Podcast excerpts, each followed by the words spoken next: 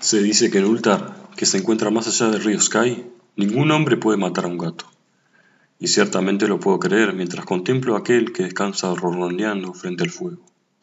Porque el gato es críptico y cercano a aquellas cosas extrañas que el hombre no puede ver. Es el alma del antiguo Egipto y el portador de historias de ciudades olvidadas en Meroe y Ofir. Es pariente de los señores de la selva y heredero de los secretos de la remota y siniestra África.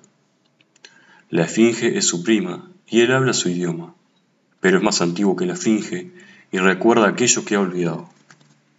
En Ultar, antes de que los ciudadanos prohibieran la matanza de los gatos, vivía un viejo campesino y su esposa, quienes se deleitaban en atrapar y asesinar a los gatos de los vecinos. ¿Por qué lo hacían? No lo sé, excepto que muchos odian la voz del gato en la noche y les parece mal que los gatos corran furtivamente por patios y jardines al atardecer. Pero cualquiera fuera la razón, este viejo y su mujer se deleitaban atrapando y matando a cada gato que se acercara a su cabaña, y a partir de los ruidos que se escuchaban después de anochecer, varios lugareños imaginaban que la manera de asesinarlos era extremadamente peculiar.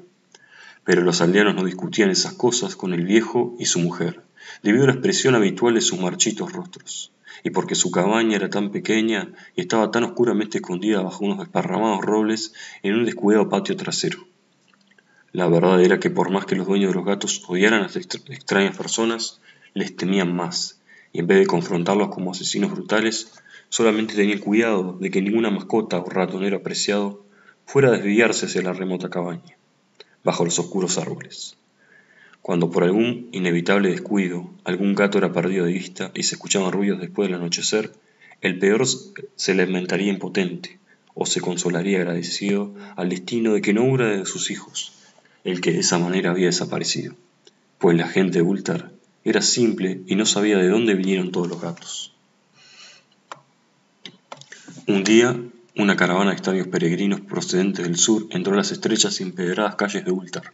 Oscuros eran aquellos peregrinos, y diferentes a los otros vagabundos que pasaban por la ciudad dos veces al año. En el mercado vieron la fortuna a cambio de plata y compraron alegres cuentas a los mercaderes, Cuál era la tierra de estos peregrinos nadie podía decirlo.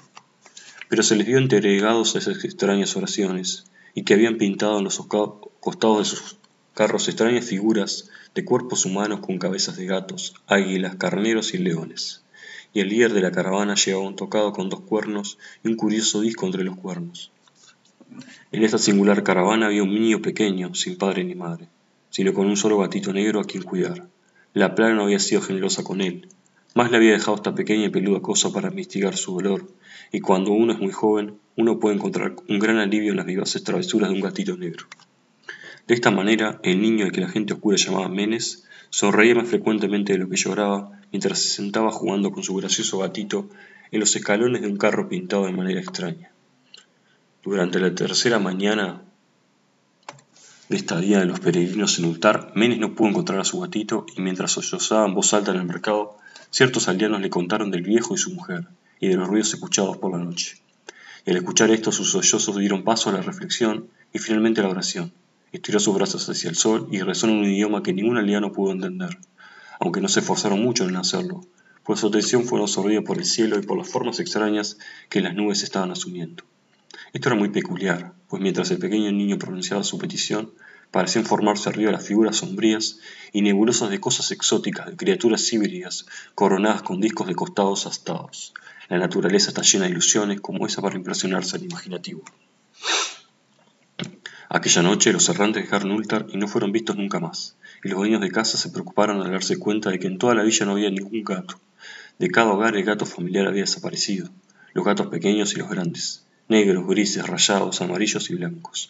Cranon el anciano el burgomaestre juró que la gente siniestra se había llevado a los gatos como venganza por la muerte del gatito de Menes, y maldijo a la caravana y al pequeño niño, pero Nit, el injunto notario, declaró que el viejo campesino y su esposa eran probablemente los más sospechosos, pues su odio por los gatos era notorio y con creces descarado. Pese a esto, nadie osó quejarse ante la dupla siniestra. A pesar de acatal hijo del posadero, juró que había visto todos los gatos de Ultar al atardecer en aquel patio maldito bajo los árboles. Caminaban en círculos lenta y solemnemente alrededor de la cabaña, dos en una línea como realizando algún rito de las bestias, del que nada se ha oído. Los aldeanos no supieron cuánto creer de un niño tan pequeño, y aunque temían que el malvado par había hechizado a los gatos hacia su muerte, preferían no confrontar al viejo campesino hasta encontrárselo afuera de su oscuro y repelente patio. De este modo Ultar se durmió en un infructuoso enfado, y cuando la gente despertó al amanecer, he aquí que cada gato estaba de vuelta en su acostumbrado fogón, grandes y pequeños, negros, grises, rayados, amarillos y blancos. Ninguno faltaba aparecieron muy brillantes y gordos, y sonoros con ronroneante satisfacción. Los ciudadanos comentaban unos con otros sobre el suceso y se maravillaban no poco. Cranon, el anciano, nuevamente insistió en que era la gente siniestra quien se los había llevado, puesto que los gatos no volvían con vida de la cabaña del viejo y su mujer. Pero todos estuvieron de acuerdo en una cosa, que la negativa de todos los gatos a comer sus porciones de carne o beber sus platillos de leche era extremadamente curiosa, y durante dos días enteros los gatos de Ultar brillantes y lánguidos, no tocaron su comida, sino que solamente dormitaron del fuego o bajo el sol. Pasó una semana entera antes de que los aldeanos notaran que en la cabaña bajo los árboles no se prendían luces al atardecer. Luego, el enjunto Nit recalcó que nadie había visto al viejo y a su mujer desde la noche en que los gatos estuvieron fuera. La semana siguiente, el burgomestre decidió vencer sus miedos y llamar a la silenciosa morada como un asunto del deber, aunque fue cuidadoso de llevar consigo como testigos a Yang, el herrero, y a Tul, el cortador de piedras. Y cuando hubieron echado a fuego las puertas, solo encontraron lo siguiente: dos esqueletos humanos limpiamente escarnados sobre el suelo de tierra y una variedad de singulares insectos arrastrándose por las esquinas sombrías. Posteriormente hubo mucho que comentar entre los ciudadanos de Ultar. Sat, el forense, discutió largamente con Nit, el enjunto notario, y Cranon y Yang y Tul fueron abrumados con preguntas.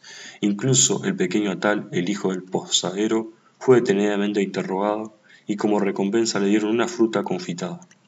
Hablaron del viejo campesino y su esposa, de la caravana de siniestros peregrinos, del pequeño Menes y de su gatito negro, de la oración de Menes y del cielo durante aquella plegaria, de los actos de los gatos la noche en que se fue la caravana o de lo que luego se encontró en la cabaña bajo los árboles, en aquel repugnante patio. Y finalmente los ciudadanos aprobaron aquella extraordinaria ley, la que es referida por los mercaderes de Jate y discutida por los viajeros en Nir, a saber que en Ultar ningún hombre puede matar a un gato.